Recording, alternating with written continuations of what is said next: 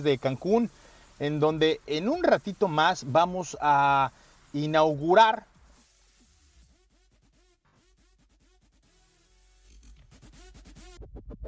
han pasado muchas cosas, evidentemente el tener la oportunidad de contar con el apoyo de la matriz de España aquí en nuestro país era algo relevante, era algo importante. Hace un ratito que eh, el señor Juan Pablo Gómez McFarland presentaba esta arona en sociedad y que nos hablaba de las categorías, que nos hablaba obviamente de los precios, de la configuración, de esta garantía con la que nos íbamos hace un ratito al corte eh, en donde incluía tres años de servicio, en donde contaba también con eh, la garantía de las llantas, ¿no? Si tenemos por ahí incidentes con los neumáticos también, así como de las autopartes. Me parecen tres cosas muy relevantes para una marca de volumen que hoy está buscando diferenciarse del resto y que me parece que con este tipo de relaciones entre el cliente, entre el comprador y la marca lo, va a lograr y lo va a lograr de, mucho, de muy buena forma. Así es que en un ratito nos quitamos la camisa de SEAT y nos ponemos la de Cupra para inaugurar el tercer Cupra Garage que estaría operando ya en nuestro territorio.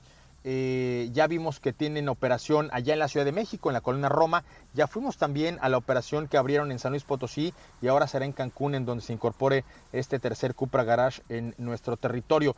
Eh, recuerden también que hay uno allá en Puebla, eh, así es que, bueno, ya empieza a multiplicarse la red de aquí de nuestro país. Sería el cuarto para corregir, el cuarto que, ya estuviera operando aquí en, nuestro país. Señor Pablo Alberto Monroy, platíqueme, usted se fue a Monterrey a un eh, aniversario importante de Mercedes-Benz y esto obviamente en una planta de manufactura que hace vehículos muy importantes para nuestro territorio. Así es, señor Moreno, pues justamente estuvimos acá en el municipio de García, Nuevo León, en el marco de la celebración de los primeros 28 años de la planta de Mercedes-Benz Autobuses en esta localidad.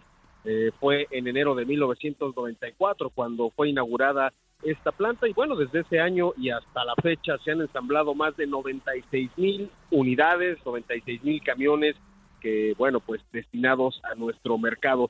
Eh, recordemos también importante decir que en esta planta se ensamblan unidades todavía, bueno, bajo la normativa Euro 5 y ya será a partir del 2024 cuando entre en vigor la producción con esta normativa Euro 6.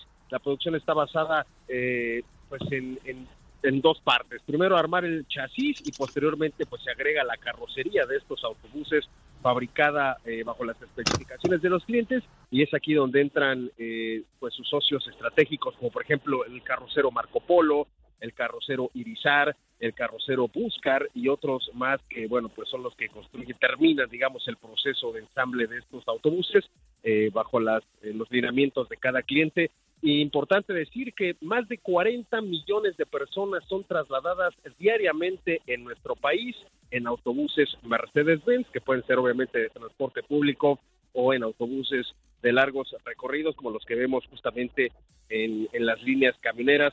Eh, en esta planta justamente se ensamblan chasis desde los más pequeños, como es la clase 6, como los que vemos justamente en las vialidades como transporte público, hasta autobuses articulados, eh, como los que vemos en Metrobús, en distintas ciudades, y de autobuses también de eh, largo recorrido. Tuvimos la oportunidad de visitar dos, dos naves industriales en esta planta, obviamente la que está destinada al ensamble de estos chasis. Se producen hoy en día 10 chasis diarios en estos momentos también debido a que tienen algunas eh, crisis debido al, suministro de componentes, pero bueno, en estos momentos son 10 chasis diarios eh, y se manejan dos motorizaciones.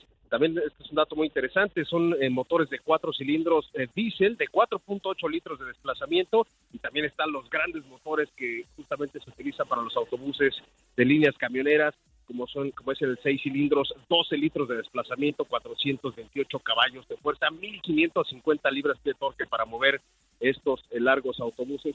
Y otra de las áreas que a mí me llamó muchísimo la atención tiene que ver justamente con el área de calidad.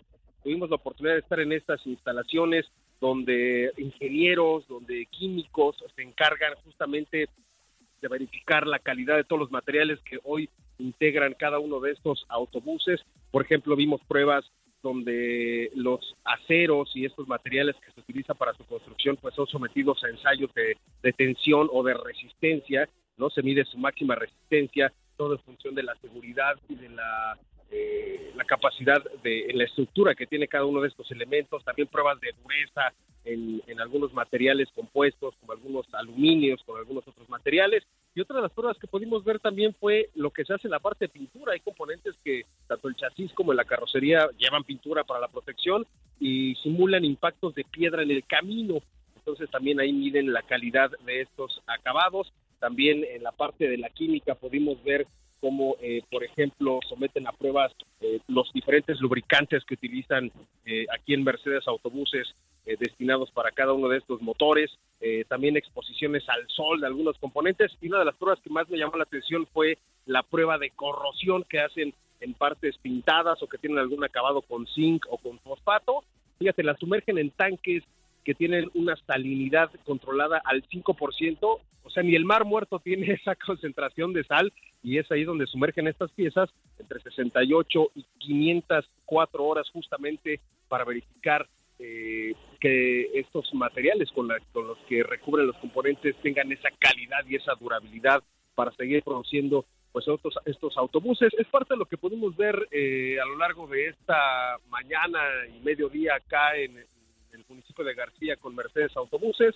Y bueno, son 28 años ya de producir este tipo de camiones. Toda la producción, el 100% de la producción está destinada de momento al mercado nacional y bueno, los planes también son eh, en el futuro llevar estos camiones a otros mercados y también, señor Moreno, importante decir, en Mercedes-Benz Autobuses también están trabajando muy de lleno de cara a la electrificación. De hecho, ya en Brasil está rodando un autobús eléctrico eh, de prueba porque allá también tienen un complejo industrial en Brasil y eh, a finales de este año, principios del que sigue, este autobús también vendrá a nuestro territorio para comenzar a hacer las primeras pruebas acá en nuestro país, ya con autobuses 100% eléctricos. Pues bueno, el futuro luce prometedor con, con camiones que puedan ya tener esta tecnología electrificada con camiones que espero yo que no solo se queden en nuestro país, qué bueno que la demanda nacional, local, le dé a esta línea de producción eh, el suficiente torque, la suficiente, eh, pues el suficiente recurso para poder mantenerse en operación, pero ojalá y también pudiéramos llevar esto a la exportación. Nos vamos con eso, pero antes, Ricardo, porque está por acabarse el programa, platícame acerca de esta situación eh, que tiene que ver con lo que ocurre también en nuestro país. Platícame. Es que en días pasados se había retirado este estímulo fiscal a la gasolina en la frontera norte. Sin embargo, pues la Secretaría de Hacienda publicó que los va a estar regresando. En el diario oficial de la Federación se detalló que el estímulo será aplicado a los estados de Baja California, Sonora, Chihuahua, Coahuila, Nuevo León y Tamaulipas y serán aplicables dentro de la franja fronteriza de 20 kilómetros y en el territorio comprendido entre las líneas paralelas de más de 20 kilómetros y hasta los 45 kilómetros a la línea divisoria internacional con Estados Unidos. Así que, bueno, pues buenas noticias para que la gasolina no se dispare como en estos últimos días allá en la zona fronteriza de México. Oye, Ricardo, y aún así, y aún así se cruzaban del otro lado para venir a comprar la gasolina. Es correcto. Con todo y que no había estímulo. Ahora imagínate que lo van, a, lo van a poner, ¿cómo, cómo nos va a ir? pues bueno, se acabó el programa, señor Héctor Ruesga. Muchas gracias. Nos despedimos. Señor Ricardo Portilla, muchas gracias. Cristian, gracias a ti hasta mañana. Señor Pablo, gracias. Bueno, nos escuchamos el día de mañana. Yo soy Cristian Moreno, por, yo soy Cristian Moreno, por ahí apagamos motores mañana en punto de las cuatro y media de la tarde. En tanto esto ocurre, por favor, si usted se la manejar, manos en el volante y no en la pantalla del celular. Hasta mañana.